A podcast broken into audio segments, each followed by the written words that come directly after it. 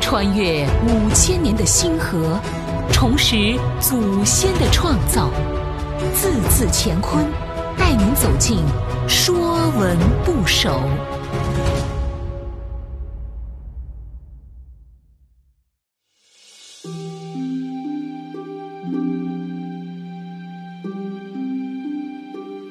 《说文不首》小，小是大小的小。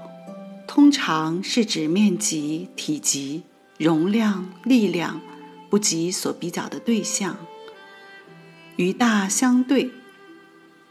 小用来形容细小微小的事物。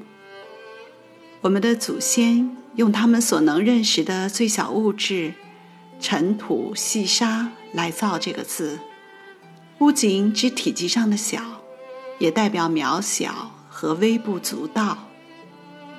甲骨文的字形就是三个小点，像尘沙小物的形状。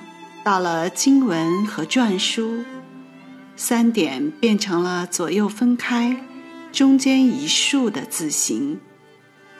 许慎在《说文解字》中对它做了更为深刻的解释。《说文》讲：“小，物之微也，从八。”滚见而分之，凡小之属，皆从小。小形容事物的微小，字形中间一竖为整体，左右两画为分开之意。凡物分之则小，小是由大的整体分成的细小部分，正如组成物质世界的原子。可以分成最小的单位夸克。同样，我们也可以透过最微小的事物来认识整个世界。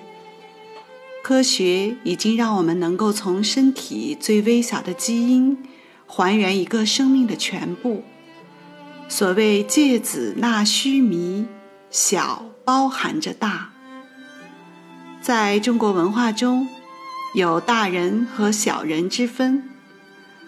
大人和小人不是年龄上的大小，而是一个人社会地位和精神道德上的大和小。大人和小人相对，小人和君子有别。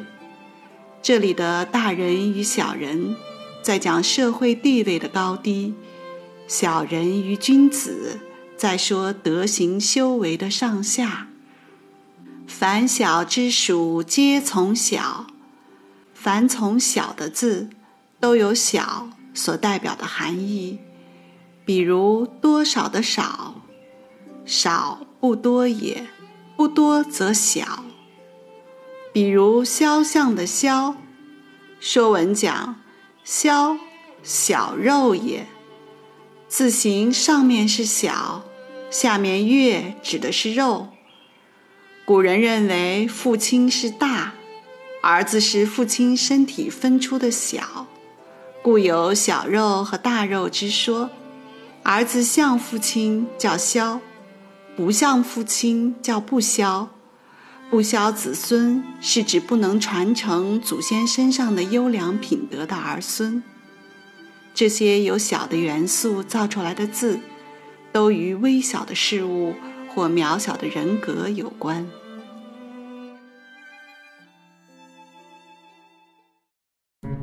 本栏目由字字乾坤出品，更多课程内容，请关注公众号。